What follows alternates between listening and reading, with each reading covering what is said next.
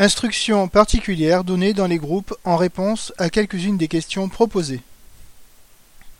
Il y a un point sur lequel je crois devoir appeler toute votre attention.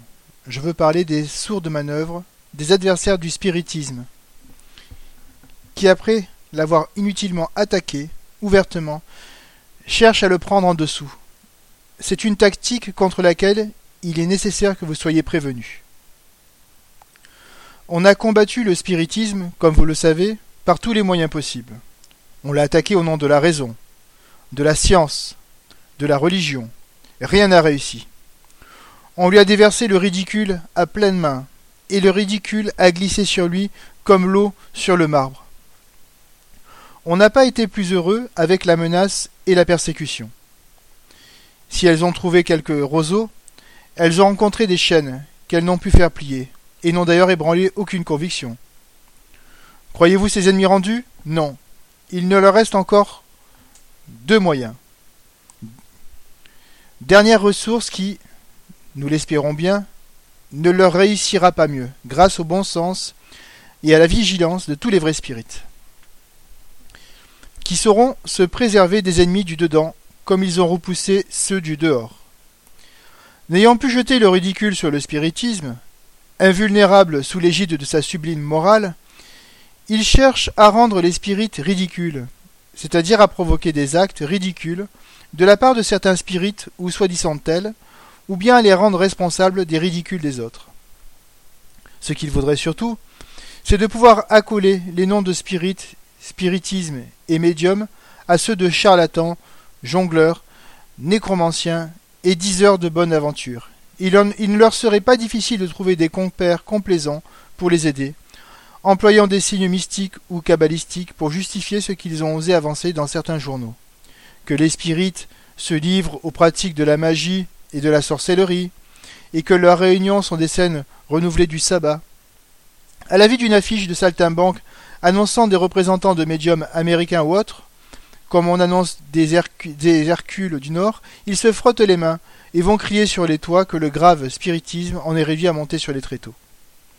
Les vrais spirites ne leur donneront certes jamais cette satisfaction, et les gens raisonnables sauront toujours faire la différence entre le sérieux et le burlesque, mais ils n'en doivent pas moins se tenir en garde contre toute incitation qui pourrait donner prise à la critique. En pareil cas, il faut éviter jusqu'aux apparences. Un point capital donne un démenti formel à ces allégations de la malveillance, c'est le désintéressement. Que dire de gens qui font tout pour rien et par dévouement? Comment les traiter de charlatans alors qu'ils ne demandent rien? À qui l'on ne peut pas dire qu'ils vivent du spiritisme comme d'autres vivent de leur métier? Qui par conséquent n'ont aucun intérêt à la fraude, pour qui au contraire leur croyance est une occasion de sacrifice et d'abnégation? Qui n'y cherche ni honneur ni profit? Je le répète, le désintéressement moral et matériel sera toujours la réponse la plus péremptoire à faire aux détracteurs de la doctrine. C'est pourquoi il serait enchanté de trouver des prétextes pour lui enlever ce prestige, du style payer des gens pour jouer la comédie. Agir autrement serait donc leur fournir des armes. En voulez-vous la preuve? Voici ce que l'on lit dans un article du Courrier de l'Est, journal de Bar-le-Duc, que l'on a eu soin de faire répéter par le Courrier du Lot, journal de Cahors, et d'autres journaux qui ne demandent qu'à trouver à mordre. Le spiritisme a pour partisans trois classes bien distinctes d'individus. Ceux qui en vivent, ceux que cela amuse, et ceux qui y croient. Des magistrats, des médecins, des gens sérieux donnent aussi dans ce travers, innocents pour eux, mais beaucoup moins pour la classe des individus qui en vivent. Les médiums forment aujourd'hui une catégorie d'industriels non patentés et qui pourtant font un commerce, un véritable commerce, que je vais vous expliquer suit un long article assaisonné de lazzi fort peu spirituel, décrivant une séance à laquelle l'auteur a assisté et où se trouve le passage suivant relatif à une mère qui demandait une communication de sa fille. Et la table se dirige vers la malheureuse mère qui se tord dans des spasmes nerveux. Lorsqu'elle est remise de son émotion, on lui remet une copie de sa phrase. Coût vingt francs. Et cela n'est pas cher pour avoir des paroles d'une fille adorée. Si l'on en croit l'auteur, la séance n'était pas tenue de manière à commander beaucoup de respect et de recueillement, car il ajoute Le monsieur qui interrogeait les esprits ne m'a pas paru aussi digne que le comportait la situation des interlocuteurs. il n'imitait guère plus de majesté que s'il eût découpé un gigot dans une table d'hôte de Batignolles. Le plus fâcheux est qu'il ait pu dire qu'il va mettre à prix des manifestations. Mais on ne peut pas le plaindre de juger une œuvre sur la parodie, c'est du reste ce que font la plupart des critiques. Puis ils disent j'ai vu. Ces abus, comme je l'ai dit, sont des exceptions, et de rares exceptions. Et si j'en parle avec insistance, c'est parce que ce sont les faits qui donnent le plus de prise à la malveillance, si même ils ne sont l'œuvre d'une malveillance calculée. Du reste, il ne saurait se propager en présence de l'immense majorité de gens sérieux qui comprennent la vraie mission du spiritisme et les obligations qu'il impose. Son essence comporte la dignité et la gravité. C'est donc pour eux un devoir de décliner toute solidarité avec les abus qui pourraient le compromettre et de faire savoir qu'ils ne s'en feraient les champions ni devant la justice ni devant l'opinion publique. Mais là n'est pas le seul écueil. J'ai dit que les adversaires ont une autre tactique pour arriver à leur fin, c'est de chercher à semer la désunion entre les adeptes, en attisant le feu des petites passions, des jalousies et des rancunes, en faisant naître des schismes, en suscitant des causes d'antagonisme et de rivalité entre les groupes pour les amener à former plusieurs camps. Et ne croyez pas que ce soit les ennemis avoués qui agiront ainsi. Ils s'en donneront bien garde. Ce sont de soi-disant amis de la doctrine, et souvent des plus chaleureux en apparence. Quelquefois même, ils feront adroitement tirer les marrons du feu par des amis véritables, mais faibles, qu'ils auront circonvenus et qui agiront de bonne foi et sans défiance. Souvenez-vous que la lutte n'est pas finie, et que l'ennemi est encore à vos portes. Soyez constamment sur vos gardes, afin qu'il ne vous prenne pas en défaut. En cas d'incertitude, vous avez un phare qui peut vous, vous tromper, qui ne peut vous tromper. C'est la charité, qui n'a point d'équivoque. Tenez donc, comme étant d'origine suspecte, tout conseil, toute insinuation qui tendrait à semer entre vous des germes de discorde, et à vous écarter du droit chemin, qui vous enseigne la charité en tout et pour tous. Ne serait-il pas à désirer que les spirites eussent un mot d'ordre, un signe quelconque, pour se reconnaître quand ils se rencontrent? Les spirites ne forment ni une société secrète, ni une affiliation. Ils ne doivent donc avoir aucun signe secret de reconnaissance. Ils n'enseignent rien et ne pratiquent rien qui ne puisse être connu de tout le monde, et n'ont par conséquent rien à cacher. Un signe, un mot d'ordre, pourrait d'ailleurs être pris par de faux frères, et vous n'en seriez pas plus avancé. Vous avez un mot d'ordre qui est compris d'un bout du monde à l'autre, c'est celui de la charité. Ce mot, il est facile à tout le monde de le prononcer, mais la vraie charité ne peut être falsifiée. À la pratique de la vraie charité, vous reconnaîtrez toujours un frère, ne fût-il même pas spirit, et vous devez lui tendre la main, car s'il ne partage pas vos croyances, il n'en sera pas moins pour vous bienveillant et tolérant. Un signe de reconnaissance est d'ailleurs d'autant moins nécessaire aujourd'hui que le spiritisme ne se cache plus. Pour celui qui n'a pas le courage de son opinion, il serait inutile, car il ne servirait pas. Pour les autres, ils se font reconnaître en parlant sans crainte.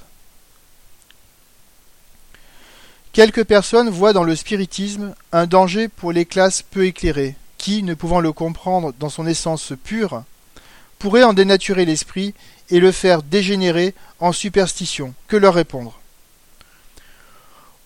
On pourrait en dire autant des choses les plus utiles, et s'il fallait retrancher tout ce dont on peut faire un mauvais usage, je ne sais pas trop ce qui resterait, à commencer par l'imprimerie, à l'aide de laquelle on peut répandre des doctrines pernicieuses, la lecture, l'écriture, etc. On pourrait même demander à Dieu pourquoi il a donné une langue à certaines personnes. On abuse de tout, même des choses les plus saines. Si le spiritisme fut sorti de la classe ignorante, nul doute que qu'il ne s'y fût mêlé beaucoup de superstitions, mais il a pris naissance dans la classe éclairée. Et ce n'est qu'après y avoir été élaboré et épuré qu'il pénètre aujourd'hui dans les rangs inférieurs, où il arrive dégagé, par l'expérience et l'observation de tout mauvais mélange. Ce qui serait vraiment dangereux pour le vulgaire, c'est le charlatanisme. Aussi ne saurait-on apporter trop de soin à combattre l'exploitation, source inévitable d'abus, par tous les moyens possibles. Nous ne sommes plus autant des parias pour les lumières, où l'on disait Ceci est bon pour les uns, cela est bon pour les autres. La lumière pénètre dans l'atelier et jusque sous le chaume, à mesure que le soleil de l'intelligence s'élève sur l'horizon et darde des rayons plus ardents. Les idées spirites suivent le mouvement. Elles sont dans l'air. Et il n'est au pouvoir de personne de les arrêter. Ce qu'il faut, c'est en diriger le cours. Le point capital du spiritisme, c'est le côté moral. C'est là qu'il faut s'efforcer de faire comprendre, et il est remarquable que c'est ainsi qu'il est généralement envisagé maintenant, même dans la classe la moins éclairée. Aussi son effet moralisateur est-il manifeste. En voici un exemple entre des milliers.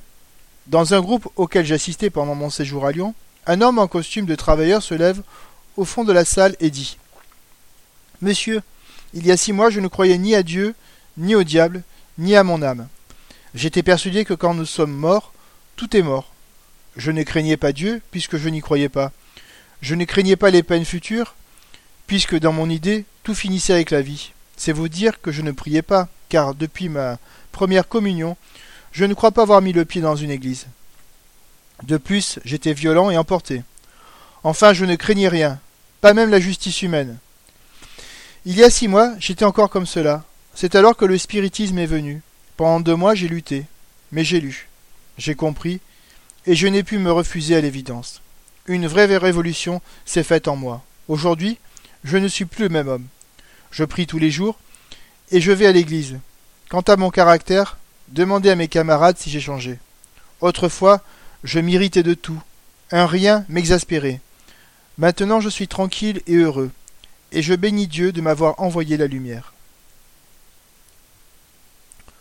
Comprenez-vous ce dont est capable un homme arrivé au point de ne plus craindre même la justice humaine?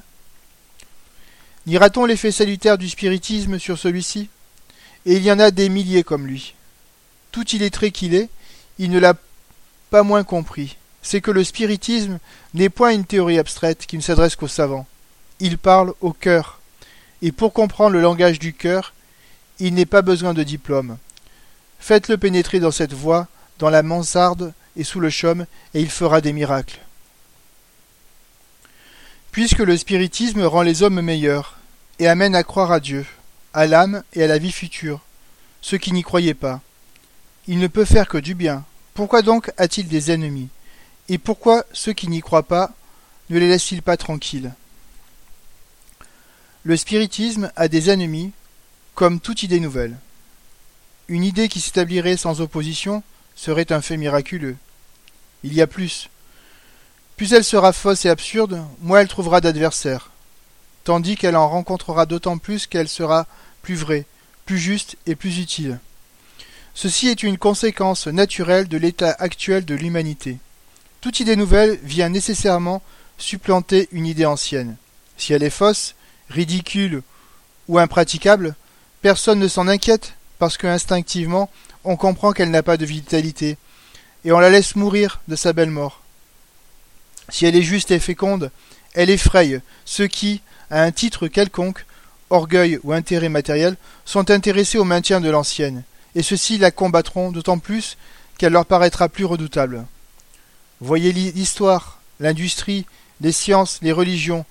Partout vous trouverez l'application de ce principe. Mais l'histoire vous dit aussi que, contre la vérité absolue, rien ne peut prévaloir. Elle s'établit, bon gré mal gré, quand les, hommes sont mûrs pour l'accepter.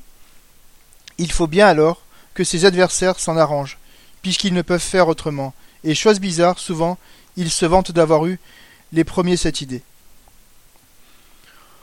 On peut généralement juger de l'importance d'une chose par l'opposition qu'elle suscite. Supposons qu'arrivant dans un pays inconnu, vous appreniez qu'on se prépare à repousser l'ennemi qui veut l'envahir. Or, si l'on n'envoie à la frontière que quatre hommes et un caporal, vous jugerez que l'ennemi n'est pas bien redoutable.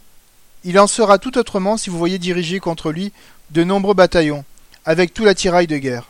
Ainsi en est-il des idées nouvelles. Émettez un système franchement ridicule et impossible touchant les plus grands intérêts de la société, personne ne songera à le combattre. Ce système, au contraire, est-il fondé sur la logique et le bon sens? Recrute-t-il des adhérents Des gens intelligents s'en émeuvent et tous ceux qui vivent sur l'ancien ordre de choses dressent contre lui leur plus formidable batterie?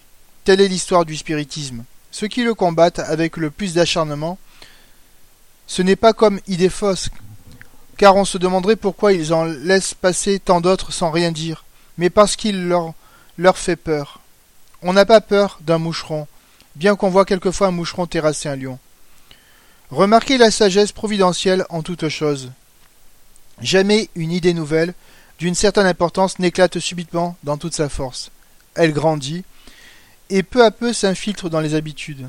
De même, le spiritisme, que nous pouvons appeler sans présomption l'idée capitale du XIXe siècle, et l'on verra plus tard si nous nous sommes abusés, a commencé par l'innocent phénomène des tables tournantes. C'était un enfant avec lequel ses plus rudes adversaires ont joué, à la faveur de l'amusement. Il a pénétré partout, mais il a vite grandi. Aujourd'hui il est homme, et a pris sa place dans le monde philosophique. On ne joue plus avec lui, on le discute et on le combat. S'il eût été mensonge, utopie, il ne serait pas sorti de ses langes.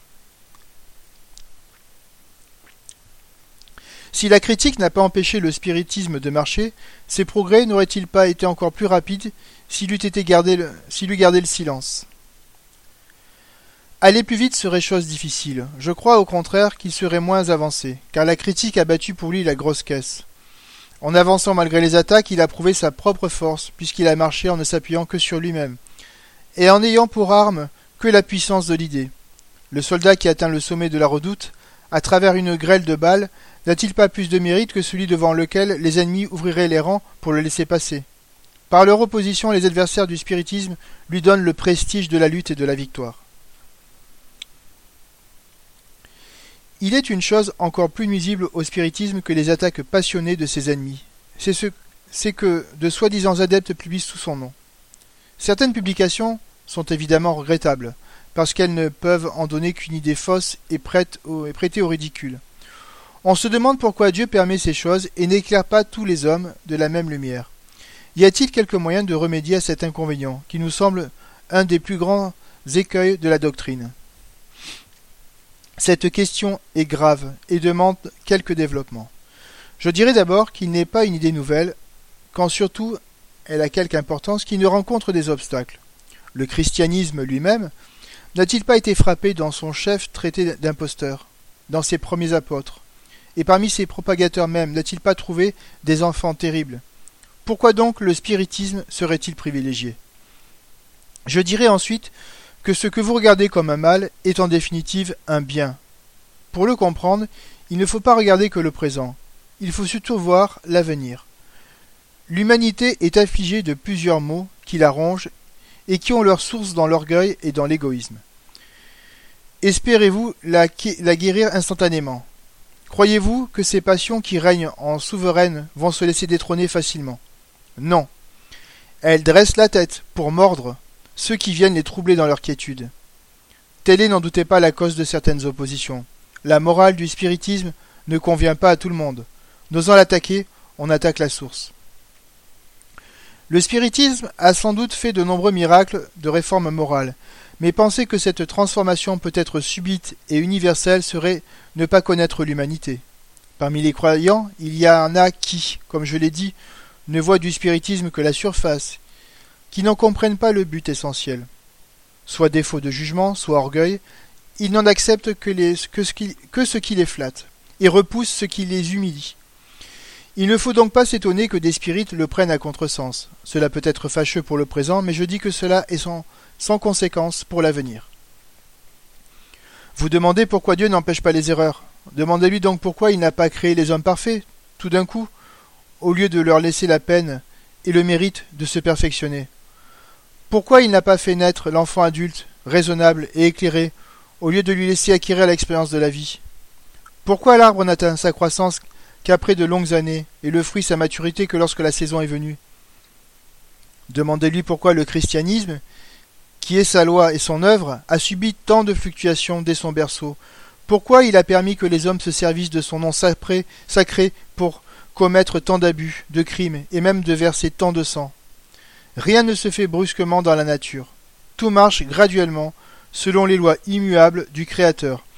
Et ces lois conduisent toujours au but qu'il s'est proposé. Or l'humanité sur la Terre est encore jeune, malgré la prétention de ses docteurs. Le spiritisme, lui aussi, naît à peine. Il grandit vite, comme vous le voyez. Et il est d'une belle santé.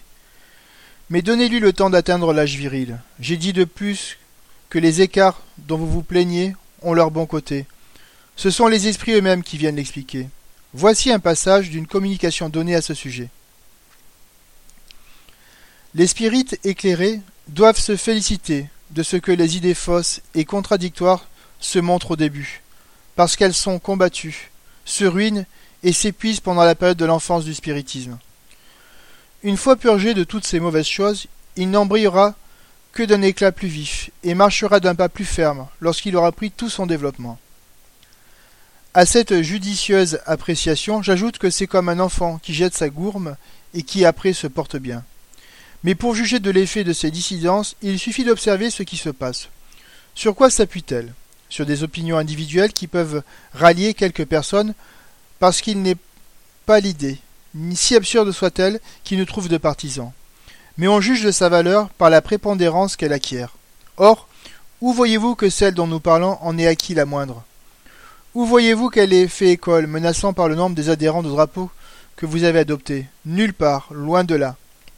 Les idées divergentes voient incessamment leurs partisans diminuer pour se rallier à l'unité qui fait loi pour l'immense majorité, si ce n'est encore pour l'unanimité.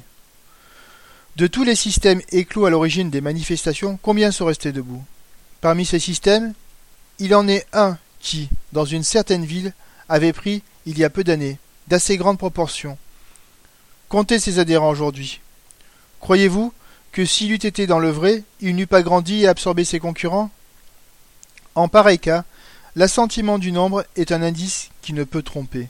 Quant à moi, je vous déclare que si la doctrine dont je me suis fait le propagateur était repoussée d'une manière unanime, si au lieu de grandir je l'avais vu décliner, si une autre théorie plus rationnelle avait conquis plus de sympathie et en avait péremptoirement démontré l'erreur, je regarderais comme une orgueilleuse puérilité de m'entêter dans une idée fausse, parce qu'avant tout, la vérité ne peut être une question de personne et d'amour-propre. Et je serai le premier à vous dire, mes frères, voici la lumière, suivez-la. Je vous en donne l'exemple. Du reste, l'erreur porte presque toujours avec elle son remède, et son règne ne peut être éternel. Tôt ou tard, aveuglée par quelques succès éphémères, elle est prise d'une sorte de vertige.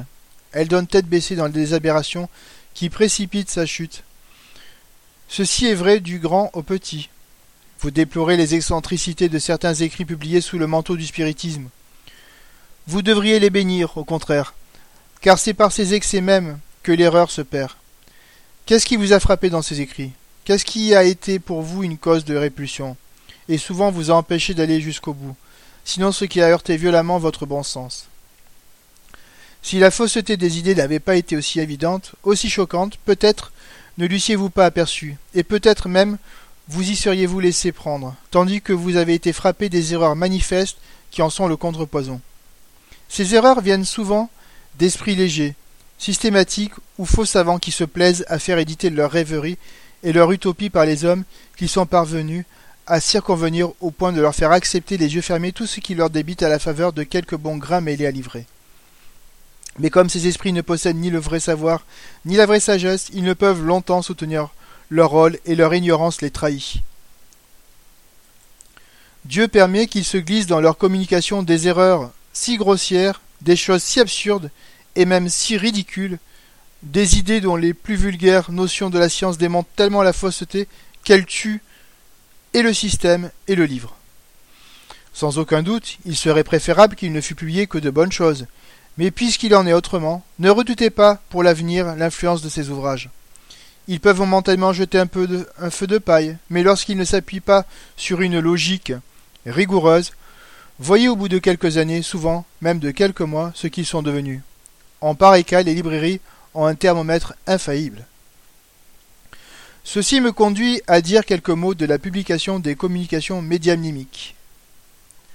Autant cette publication peut être utile si elle est faite avec discernement, autant elle peut être nuisible dans le cas contraire.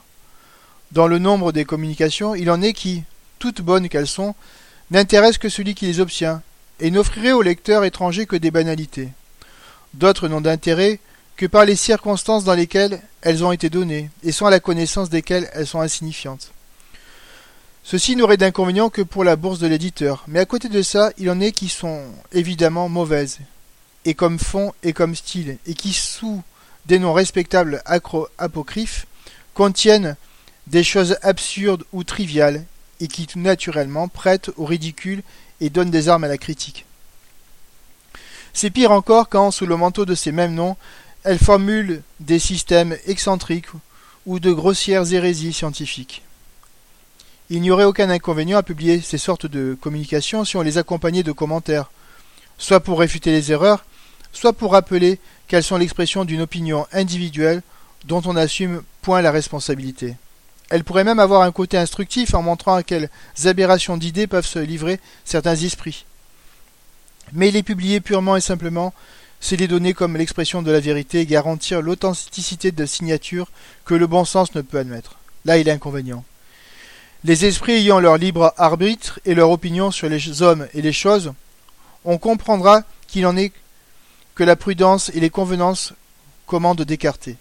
Dans l'intérêt de la doctrine, il convient donc de faire un choix très sévère en pareil cas, et d'écarter avec soin tout ce qui peut, pour une cause quelconque, produire une mauvaise impression. Il est tel médium qui, en se conformant à cette règle, pourrait faire un recueil très instructif qui serait lu avec intérêt, et qui en publiant tout ce qu'il obtient sans méthode et sans discernement pourrait faire plusieurs volumes détestables, dont le moindre inconvénient serait de n'être pas lu. Il faut que l'on sache que, si le spiritisme sérieux patronne avec joie et empressement tout ouvrage fait dans de bonnes conditions, de quelque part qu'il vienne, il répudie toutes ces publications excentriques. Tous les spirites qui ont à cœur que la doctrine ne soit pas compromise doivent donc s'empresser de les désavouer, D'autant plus que, s'il en est qui sont faits de bonne foi, d'autres peuvent l'être par les ennemis même du spiritisme, en vue de le discréditer et de pouvoir motiver des accusations contre lui. C'est pourquoi, je le répète, il est nécessaire que l'on connaisse ce qu'il accepte et ce qu'il repousse. En présence des sages enseignements que donnent les esprits et du grand nombre de personnes qui sont ramenées à Dieu par leurs conseils, Comment est-il possible de croire que ce sont l'œuvre du démon? Le démon, dans ce cas, serait bien maladroit, car qui peut-il mieux tenir que celui qui ne croit ni à Dieu, ni à son âme, ni à la vie future, et à qui il peut par conséquent faire ce qu'il veut Est-il possible d'être plus hors de l'Église que celui qui ne croit à rien, quelque baptisé qu'il ait été? Le démon n'a donc plus rien à faire pour l'attirer à lui, et il serait bien sot de le ramener lui-même à Dieu, à la prière et à toutes les croyances qui peuvent le détourner du mal pour avoir le plaisir de l'y replonger ensuite. Cette doctrine donne une bien pauvre idée du diable, qu'on représente comme si rusé, et le rend vraiment bien peu redoutable. L'homme de la fable, le pêcheur et le petit poisson lui reviendraient de l'esprit. Que dirait-on de celui qui, ayant un oiseau dans une cage, lui donnerait la volée pour le rattraper ensuite? Ce n'est pas soutenable. Mais il est une autre réponse plus sérieuse. Si le démon seul peut se manifester, c'est avec ou sans la permission de Dieu. S'il le fait sans sa permission, c'est qu'il est plus puissant que lui. Et si c'est avec sa permission, c'est que Dieu n'est pas bon, car donner à l'esprit du mal, à l'exclusion de tous, les autres, le pouvoir de séduire les hommes sans permettre aux bons esprits de venir combattre son influence, ne saurait être un acte ni de bonté ni de justice. Ce serait pire encore si, selon l'opinion de ces personnes, le sort des hommes devait être irrévocablement fixé après la mort, car alors Dieu précipiterait volontairement et en connaissance de cause ces créatures dans les tourments éternels, en leur faisant tendre des embûches. Dieu ne pouvant se concevoir sans l'infini de ses attributs, en retrancher ou en amoindrir un seul serait la négation de Dieu, puisque cela impliquerait la possibilité d'un être plus parfait. Cette doctrine se réfute donc par elle-même, aussi trouve-t-elle trop peu de crédit, même parmi les indifférents, pour mériter de s'y attacher davantage. Son temps sera bientôt passé, et ceux qui la préconisent l'abandonneront eux-mêmes, quand ils verront qu'elle leur nuit plus qu'elle ne leur sert.